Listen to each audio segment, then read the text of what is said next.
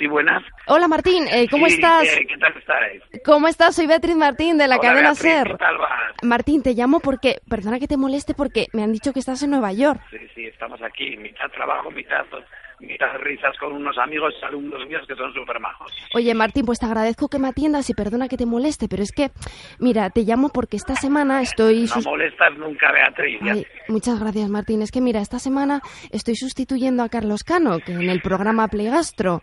Y claro, aunque no esté Carlos, pues yo quiero hacer, Martín, pues un programa que siga viento en popa, ¿no? Que cuando vuelva a Carlos, pues se lo encuentre mejor todavía de lo que se lo dejó. Claro, con esta presión, Martín, pues estaba yo preparando los contenidos y se me ha ocurrido llamarte para que me des un consejo con el programa. Tú que eres uno de los mejores cocineros de nuestro país, Martín, dime, ¿cuál es para ti la receta del éxito? Hombre, la que vas a tener tú, Beatriz, que ya sé que no te vas a preocupar y que lo que sí vas a hacer es ocuparte y que vas a llenar tu minuto a minuto del día, lo vas a llenar de proyectos positivos y que no te vas a conformar con que te va a salir bien, vas a ir en búsqueda del más allá y no vas a tener ni miedo, ni pereza, ni vergüenza, porque tú eres una artista y una campeona y yo desde aquí me gustaría decirte que te va a ir increíblemente bien porque te conozco un montón y te quiero un montón. Oye, Martín, entonces si aplico esto que me cuentas, ¿crees que conseguiremos hacer un buen programa? ¿Que, que seguiremos manteniendo el nivel? Por supuestísimo, ¿y por qué no mejorarlo?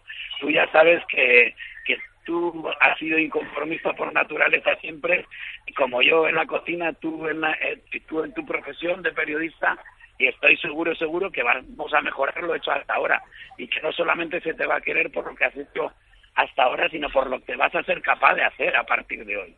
Oye, Martín, qué buena idea. Oye, pues muchas gracias por el consejo, ¿eh? Desde aquí, desde Nueva York, pues un gran saludo para todos los para todos los seguidores de Play Gastro y estoy seguro que va a ser una bomba, porque sois grandes hasta decir basta, Beatriz, que os queremos un montón.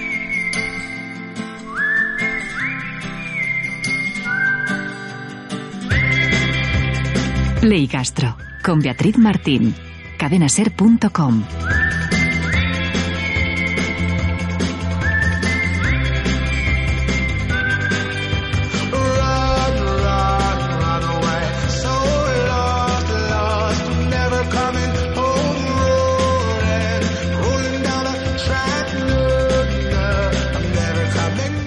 Bienvenidos al Play Gastro 39. Esta semana hemos arrancado con música de CeeLo Green para empezar con energía, motivados. Y no es para menos, porque tenemos por delante un programa lleno de información, entretenimiento y muchas satisfacciones gastronómicas.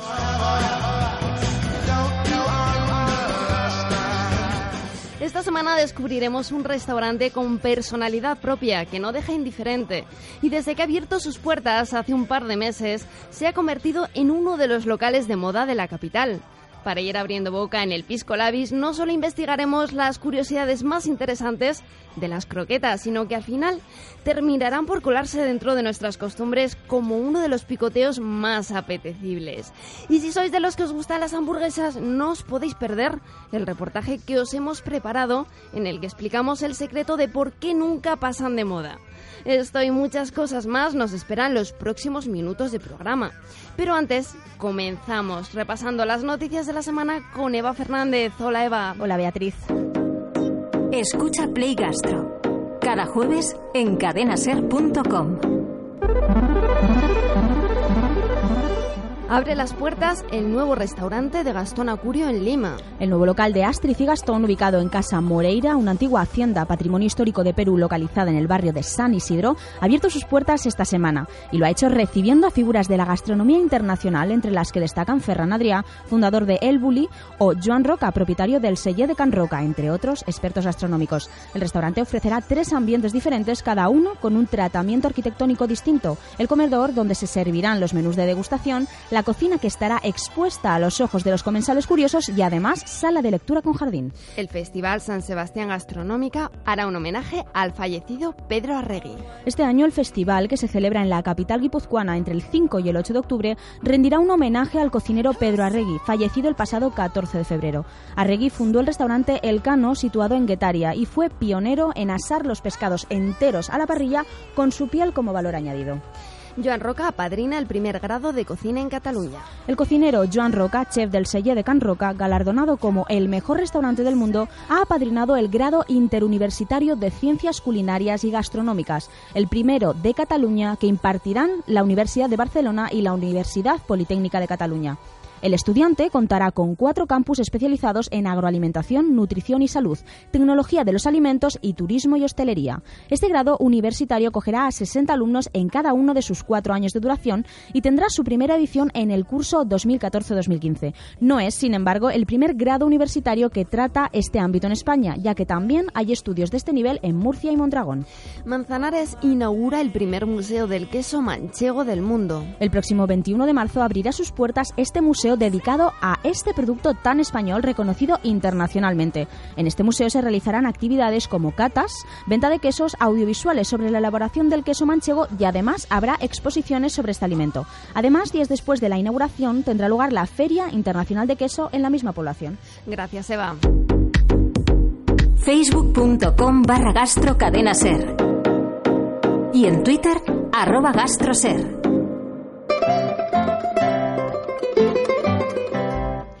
Con la música del timplista canario Benito Cabrera nos vamos hasta allí, porque la Comisión Europea ha incluido al gofio canario en su registro de denominaciones de origen protegidas. Nos lo cuenta desde Radio Club Tenerife, Ardiel Rodríguez.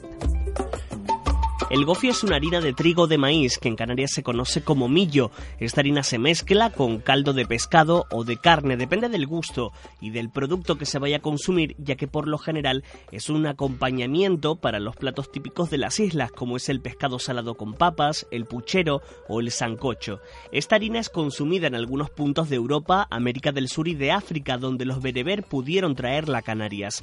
En épocas de pobreza y de carestía, como durante la Guerra Civil Española, fue por su gran aporte calórico, base del sustento del pueblo canario. En los barcos de migrantes clandestinos que salían de las islas hacia América, la provisión indispensable era el gofio. El gobierno de Canarias llevaba más de seis años trabajando para que el gofio canario consiguiera el sello de calidad, algo que ayudará, asegura el técnico del Instituto Canario de Calidad Agroalimentaria, José Luis González, a abrir puertas en Europa. Aunque aquí en Canarias todavía todos estos sellos de calidad nos resultan un poco ajenos, nos resultan lejanos, eh, evidentemente a nivel de la Unión Europea no son ni tan lejanos ni, ni son tan de- desconocidos y cada vez se van mm, conociendo más el- lo que se llama la calidad la calidad diferenciada. Entonces esto evidentemente eh, tiene un efecto en, en dos sentidos de cara a, los consumidores.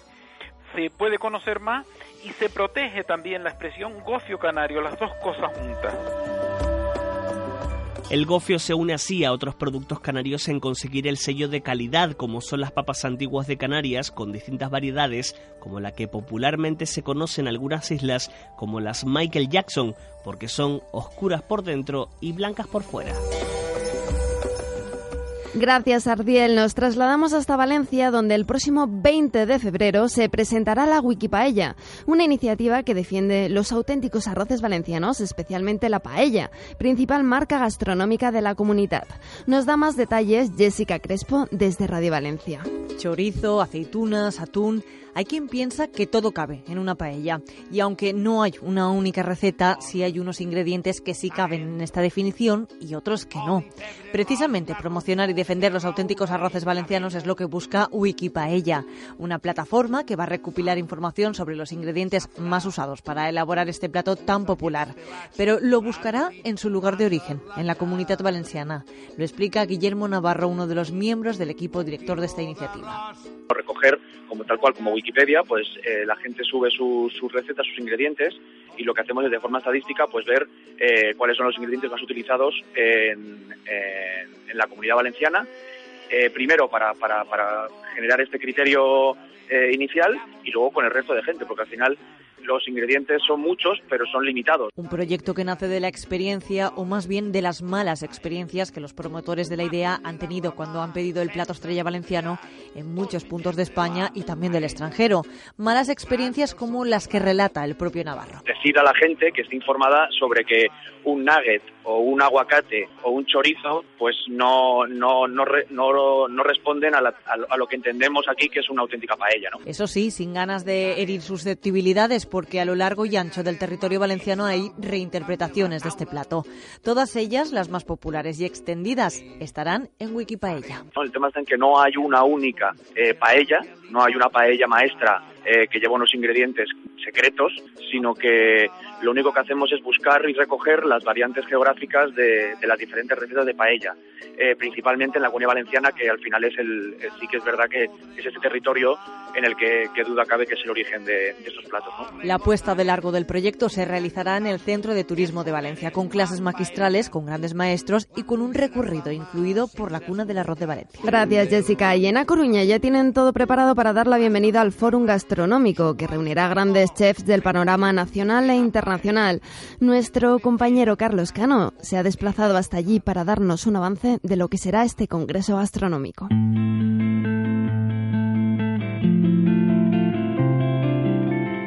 A Coruña coge por primera vez el Fórum Gastronómico, un encuentro que llevaba ya unos cuantos años alternándose de entre Girona y Santiago de Compostela y que a partir del próximo domingo se va a celebrar a orillas del Atlántico. Pep Palau es el director del fórum. El mar mm, queremos que se convierta en el tema central, en el tema de reflexión, en el elemento de debate. Eh, no olvidemos que Coruña es el primer puerto, la primera lonja ah, en volumen de, de negocio, en volumen de, de- de comercio de, pescado fresco de España y una de las primeras de Europa. En la ciudad se celebran actividades paralelas durante toda la semana. Una visita guiada a la lonja, cocina de caldo en los mercados, pero el plato fuerte se sirve en el recinto ferial por donde van a pasar cocineros del resto de España y también de Francia.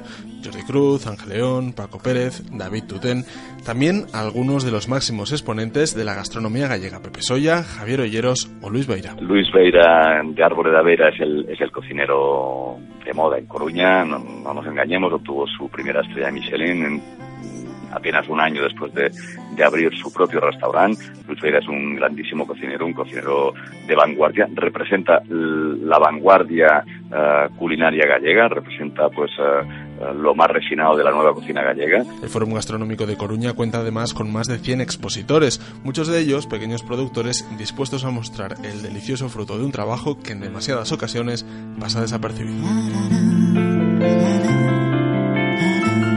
¿Solo te haces platos de pasta y carne a la plancha? ¿Te aburre comer siempre lo mismo? Conéctate al blog de recetas de la cadena SER y que Brasategui te acompañe.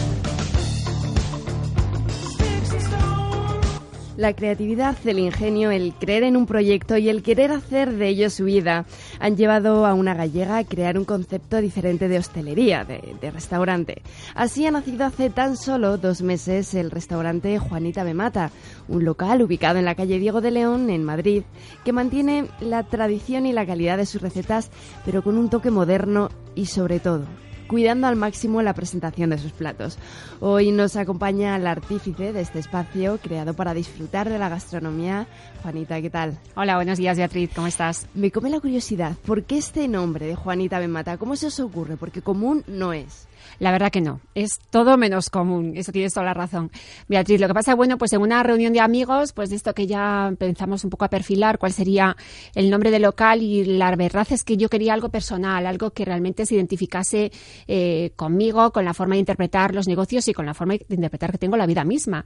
Y bueno, pues hasta que hemos llegado a, a Juanita, fue derivando Juana, Juanita y luego al final Juanita me mata, o sea, y ahí rematamos. Lo de me mata, ¿eso por qué? Porque claro, a mí lo primero que llama la atención es el nombre del restaurante, ¿no? Y como que te invita a ir, ¿no? Sí. Como que va a ser algo Sí, diferente. La verdad que sí, que es como, como muy apetecible. Y la verdad es que yo creo que incluso el nombre genera expectativas, ¿no? Porque, bueno, pues todo el mundo, en el momento que dices Juanita, Juanita me mata, pero, pero bueno, ¿pero eso qué es? Entonces ya generas ahí el que la gente esté como expectante, como diciendo, a ver, ¿qué es eso de Juanita me mata? Oye, eh, ¿cuál es el plato estrella del restaurante, el que más está triunfando ahora mismo? Tenemos dos tipos de cartas. Entonces, en ambos casos, eh, mantengo dos, dos productos que creo que son los estrella, como tú muy bien has dicho, que son los solomillitos de ternera gallega, que la verdad es que es un Qué producto buenos. que, bueno, una calidad extrema y además una presentación maravillosa. Y luego también el pulpo a la parrilla Entonces son esos dos eh, productos que quizás yo puedo destacar como, como lo que está teniendo muchísimo más éxito y bueno, que quizás es un poco el elemento diferenciador.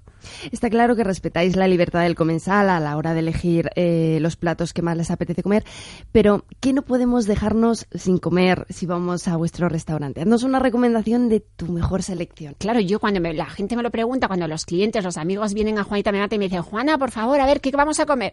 Entonces yo ya me emociono y empiezo, bueno, pues es que si empezamos con las croquetas caseras que las hacemos aquí, te mueres. Pero es que si luego seguimos con las verduritas en tempura, con salsa de yogur, ni te cuento. Con unas gambas a la gabardina, que bueno, pues que no es la típica gamba que como es a la gabardina, pues ya pones la gamba un poco mm, regular, ¿no? Pues no, pues porque el calibre de la gamba es muy buena, pues porque la gabardina la hacemos en Juanita me mata. Entonces siempre cuidando esos detalles al máximo, ¿no? Otra delicia que para mí también es muy importante y que está riquísima, que, que son los chipirones a la parrilla, que también con una calidad, eh, bueno, maravillosa. Unas mil hojas de bacalao al pilpil con calabacín, que bueno, pues que te dejan, no te dejan indiferente. O sea, Me estás no me y dejes me que está sigo. me- bueno, ya me está produciendo, estoy salivando ya de todo lo que nos estás contando, Juanita.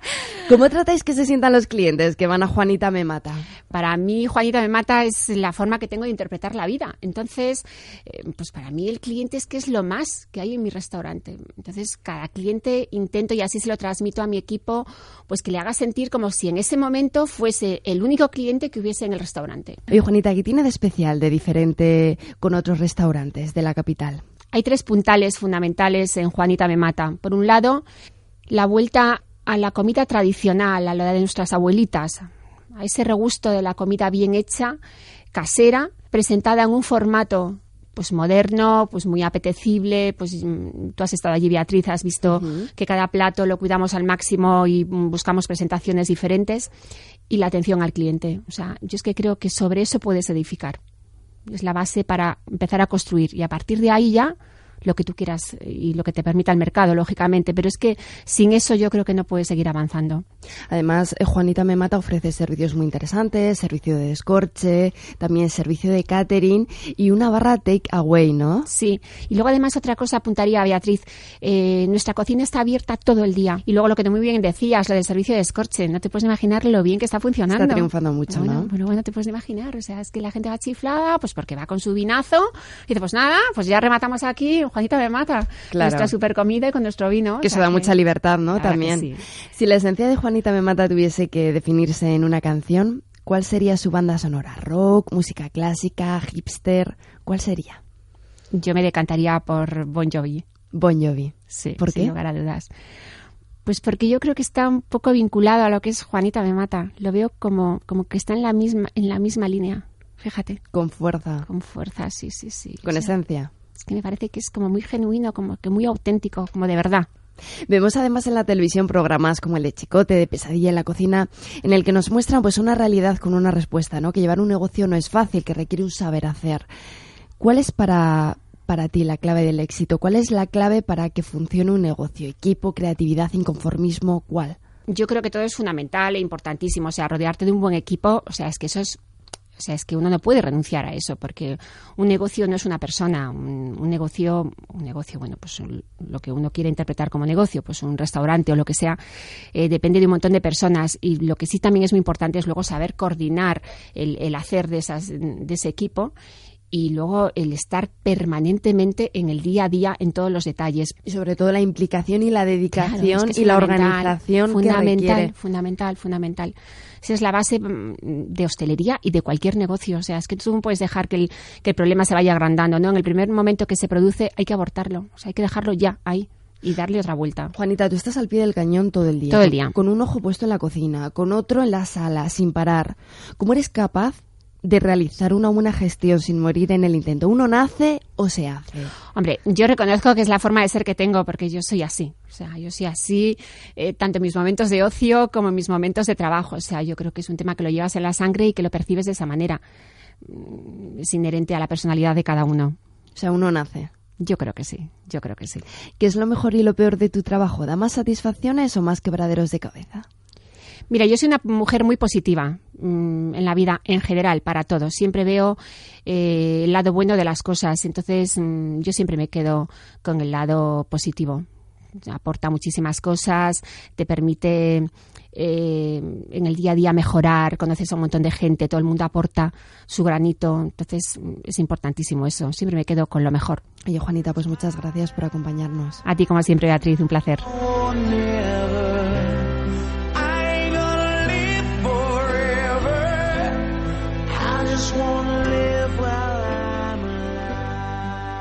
Recetas, entrevistas, viñetas. Léenos y escúchanos en cadenaser.com barra gastro.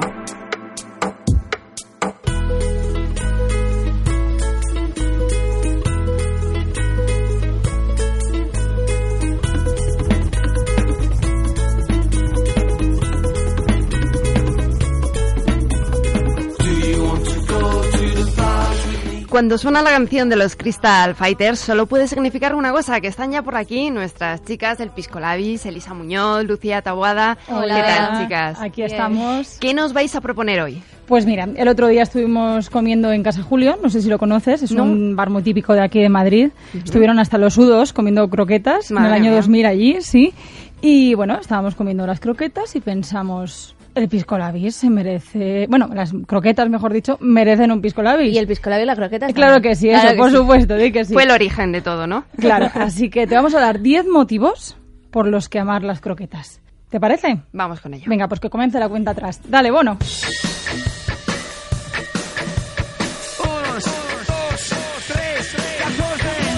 Bueno, empezamos por el número uno. Es que las croquetas son un básico en lo que a tapeo se refiere. Tengo gambas, tengo chopitos, tengo croquetas, tengo jamón. Eso sí, normalmente nos las suelen dar congeladas. Pues Es sí. decir, muy caseras no suelen ser. Pues sí, y es que además, ¿qué persona independizada no tiene en el congelador un tupper con, co- con croquetas Me de su encanta, madre? me encanta que digáis cara. esto porque yo me siento una, una de ellas, además. Pero es que yo creo que es por una razón muy justificada, que es que son muy laboriosas de hacer, no son nada Y- fáciles. Y, nosotras no tenemos termomis, eso Y también. cogerle ahí el También, punto a la bechamel y tal. Bueno, el caso es que nosotras tres no somos las únicas. Antes las señoras lo daban todo por alimentar a sus hijos.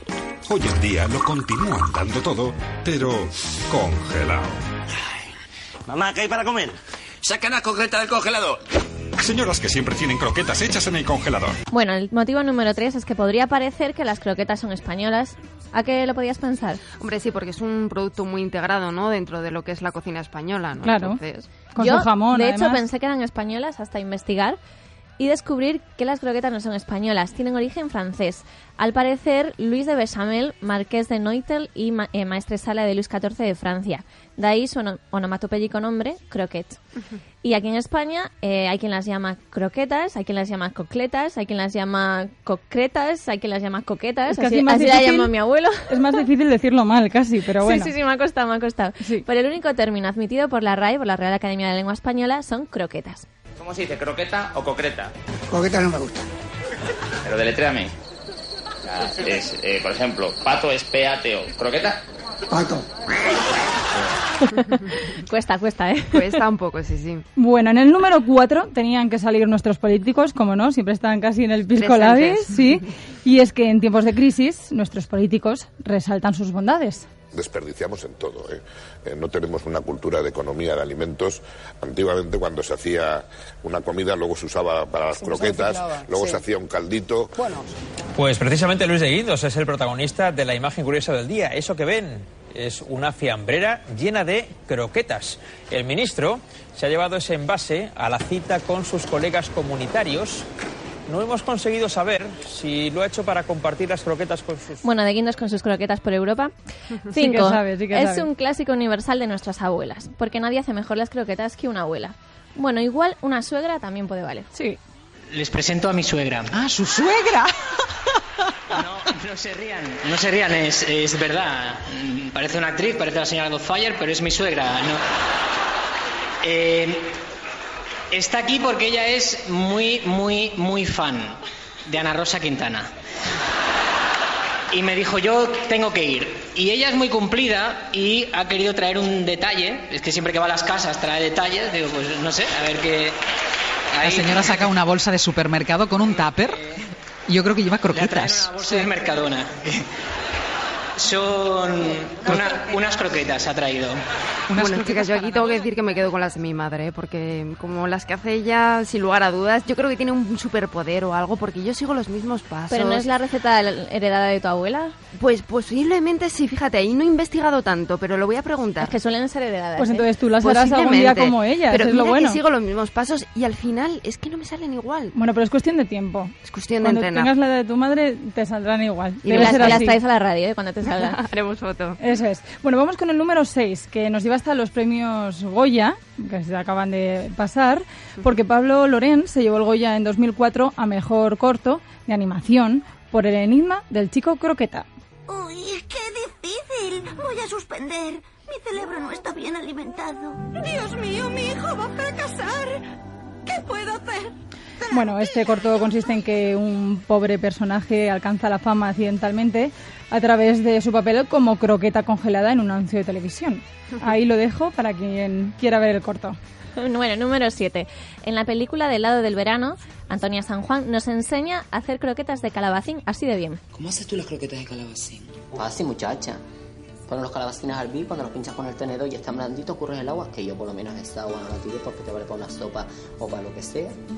En una sartén pones un poquito de aceite, picas cebolla, ajo y perejil cuando está dorado, machacas los calabacines. los Bueno, sigue explicando la receta, que por cierto tiene un significado muy especial para ¿Ah, la sí? directora, porque se las hacía su tía Antonia cada vez que volvía a Canarias, y entonces ella decidió que tenían que estar en la película. Oye, estoy pensando que nunca he probado yo una croqueta de calabacín, ¿eh? Yo Pero tampoco, ¿eh? las he probado. Puede llegar el momento Pero hay de patata, yo creo que se pueden hacer de todos De los todo. ingredientes, En casa ¿no? Julio nos comimos unas buenísimas. De morcilla y membrillo. Qué ¿era? ricas. Sí, y otras Sí. de espinacas con parmesano y pasas. Sí, sí. Hay que ir a probarlas, todo. ¿eh? Sí, sí, sí. Hay hasta croquetas de pulpo que vi el otro día por De internet. pulpo también. Sí, Madre me mía, pasaron vale de la todo, receta. ¿eh? De Ya. lo que quieras, le puedes meter lo que quieras. Bueno, el número 8 lo ocupa la última croqueta, esa que se queda en el plato y sufre todo tipo de vejaciones. Luis Piedraíta lo explica muy bien. La que nadie quiere, ¿eh? la de la vergüenza. Sí, sí. Que, que yo le digo a mi madre, ¿para qué la haces? Haz las demás. O sea, esa no, esa no la hagas, que va a quedar ahí sufriendo. Si es muy fácil, cuando vayas a echar las croquetas a la sartén, dejas una fuera y ya solucionas el problema, porque esa croqueta lo pasa mal, esa croqueta que se queda sola en el plato, que nadie la quiere, lo pasa mal viendo como la gente coge a sus compañeras y a ella no. Pobre croqueta, ¿eh? Pobrecita, de verdad. Pero sí que en Esmera nos da vergüenza, ¿no? Siempre que se queda ahí una cosita que dices, ay, no lo cojo, lo coges tú, no, no. Y al final... Bueno, en Eso- a eso es le llaman la ¿eh? vergüenza del gallego. ¿Ah, sí? ¿Ah, sí? Sí, la vergüenza del gallego es que siempre los gallegos dejamos lo último que queda en el plato para que se lo coman los demás. Pero yo creo que nos pasa un poco a todos, ¿eh? Igual es protocolo un poco nacional. Pero eso en casa no pasa, ¿eh? En casa no quedan croquetas. No, nunca. en casa no hay protocolo ni, ni educación ni nada. Pues no. Bueno, número 9. Porque todos hemos hecho la croqueta alguna vez, no la de comer, esa de rodar por el suelo. Hay múltiples tutoriales en YouTube que me ha hecho mucha gracia que te explican la depurada técnica que tienes que tener para hacer la croqueta correctamente. Mira, escucha. Hola amigos, en este vídeo vamos a enseñaros cómo hacer la croqueta. Para ello simplemente tendríamos que girar nuestro cuerpo en el sentido del movimiento. Bueno, en inglés se dice roll down the hill, pero yo me quedo con la expresión española que me parece mucho más ilustrativa, ¿no? Hacer la croqueta. Hacer la croqueta, claro que sí. Vamos a terminar, ya hemos llegado así de rápido al número 10 con ni más ni menos que Charlize Theron, que aseguró en el programa El Hormiguero que se casaría si pudiese con una croqueta española. Una vez dijiste que serías capaz de casarte con una croqueta española. Si te pudieras legalmente casar con una croqueta, yo lo haría, sin duda. Nunca he conocido una croqueta que no me gusta. Hombre, a mí me gustan mucho las croquetas, pero tanto como para casarte con una de ellas, a lo mejor depende de que estén rellenas, pero ya llegar a ese nivel. Yo, yo me casaría con el queso, ¿eh? Ya, eso sí, croquetas de queso, ¿no? Ya sería lo ideal. Oye, Bueno. esta chica que a mí me cae, Charlize Theron. Sí que sabe, sí que sabe, claro que. Sí, Yo creo que se casaría con toda la comida española, pero bueno, eso habría que preguntárselo. Vamos a terminar ya fuera de esta lista con un chiste. Vamos con ella. Que a mí me gusta mucho, porque a mí me gustan los chistes tontos y tenía que meterlo. Venga, Eli. Ahí, ¿eh? Reíros mucho, por favor, aunque no os guste. La croqueta miró a la lasaña y le dijo, no digas nada, solo bechamel. Bueno, he necesitado un poco de ayuda ahí. El público, el público. Pero bueno, esto anima, esto anima. Bueno, por esto... Elisa Muñoz, Lucía Tobado, muchas gracias por este Pisco Labis y volvéis dentro de un par de semanitas, ¿no? Eso es. Efectivamente. No sabemos con qué, sorpresa. Hasta entonces, Hasta chicas. luego, adiós. Hasta luego, Bea. Después de este picoteo, de este pisco labis, seguimos hablando de cosas sabrosas, como por ejemplo las hamburguesas. Llevan con nosotros más de 100 años y tienen previsto quedarse muchos más. La pregunta clave que nos hemos hecho, ¿por qué nunca pasan de moda? Nos lo explica en el siguiente reportaje nuestra compañera Natalia Martínez.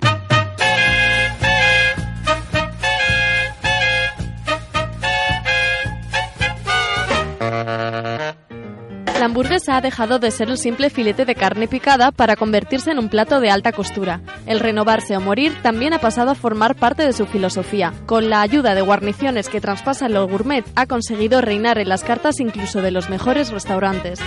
Sin embargo, la hamburguesa no la ha tenido tan fácil siempre. Introducida por inmigrantes en Estados Unidos, su creación se remonta a 110 años atrás. White Castle fue la primera cadena que en 1921 se fundó sin lograr el éxito que alcanzarían en el 48 los hermanos Dick y Ronald McDonald. Poco a poco, las hamburguesas fueron convirtiéndose en un icono americano de comida rápida y divertida. Bueno, si te gustan las hamburguesas, pruébalas algún día.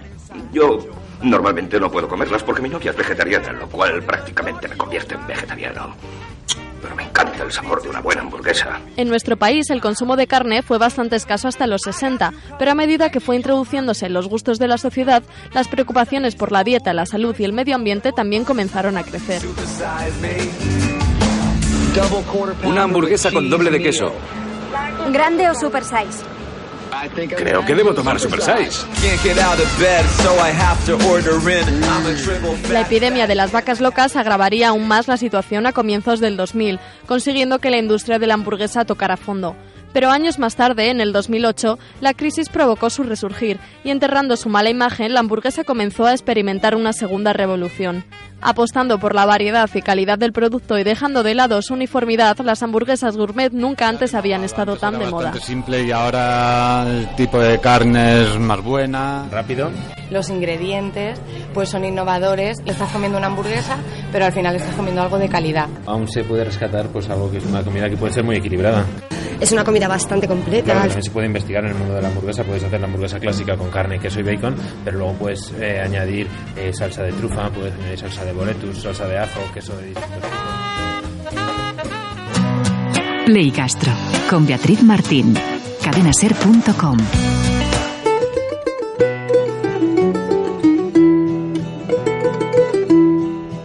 No nos podemos ir sin hacer la compra de la semana. Nuestro objetivo, recuperar esa sana costumbre de bajar al mercado y dejarnos aconsejar por los vendedores. Y para ello ya está por aquí de nuevo Eva Fernández. Hola Eva. Hola de nuevo, Bea. ¿Qué has ido a comprar al mercado esta semana? Pues mira, esta semana he estado en la frutería La Manzana Verde que está en el barrio de Salamanca, eh, en Madrid. Y mira, el producto estrella de mi compra han sido los plátanos. Bueno, una fruta que podemos encontrar todo el año, ¿no, Eva? Pero, ¿qué nos pueden contar sobre ello? Pues mira, te voy a dar un dato para que veas. En 2010, cada español consumió más de 11 kilos de plátano. 11 O sea, kilos. Cuidadito, 11 kilos. Mira, la variedad que más se consume aquí en España es la Cavendish. Qué nombre más raro, ¿no? Sí, es un nombre un poco raro, pero bueno, está dentro de esta variedad de plátano de Canarias, que es muy famoso. Mira, Javier, el frutero de la manzana verde, nos comentó que es una de las frutas que también él más vende. Y mira, y también nos ha contado por qué es esto. Es la fruta que más se vende. No te voy a decir que sea la que más se vende, pero la que al final de año tiene una media muy buena es, es el plátano. Además, atenta porque los plátanos tienen grandes propiedades. Mira, tienen un alto índice en potasio. El Ujú. 32% de las necesidades diarias de potasio de una persona pues lo tiene un plátano. O sea, que viene muy bien para la energía, Sí, ¿no? Cuando estamos energía, de sí. bajón, de repente nos tomamos un plátano y recuperamos un Claro. poco las fuerzas. O para la memoria también, por ejemplo, además tienen un índice alto en hidratos de carbono, lo cual es aún una dosis más alta de energía. Pero a pesar de que tengan eh, sean ricos en azúcares, digamos, un plátano tiene menos calorías que un yogur de fresa. Ah, pues esto o es muy curioso, Claro, ¿no? aproximadamente unas 130 kilocalorías. Además, eh, Javier también nos ha dado unos truquitos para distinguir un plátano bueno de uno que no es tan bueno, es más bien tirando malucho. Gor- Gordo y pequeño. Las motitas no es tampoco, no es tan, tan, tan como dicen. Hay plátanos lisos que son espectaculares. ¿Y algún truquillo? Pues Eva, mira, ¿nos has yo voy a dar un truquillo que suele utilizar mi abuela, que es Ay, jardinera qué ella, le sabias encanta. son, sí, sí, sí, muy sabias. Y mira, para aprovechar las pieles de plátano, aunque no sea gastronómico, pero oye, también está bien ¿Se sacarle- aprovechar las Sí, pieles sí, de los se puede sacar más partido. Mira, ¿Qué las cortas en trocitos, así no muy grandes, y entonces las puedes echar en las macetas. Y eso sirve como abono natural. Tampoco hay que echar mucho, pero bueno, más o menos una maceta, no sé, una maceta típica de un palmo, digamos, de diámetro, pues le echas un, un par de cucharadas de esa piel de plátano y va muy bien, porque encima se descompone y eso, el potasio que tiene el plátano, lo aporta a la planta y así crece mejor. Gracias, Eva. Con esto nos vamos. Pero antes queremos recordaros que este programa ha sido posible gracias a la paciencia y al saber hacer de Alba Eras, de Beatriz Montalvo, en los mandos técnicos. Nosotros volvemos la próxima semana. Retomará el programa Carlos Cano, así que os dejo en la mejor compañía. Hasta entonces, recordad que nos podéis seguir en cadenaser.com barra gastro, así que que tengáis una semana óptima y seáis muy felices. You've done it all.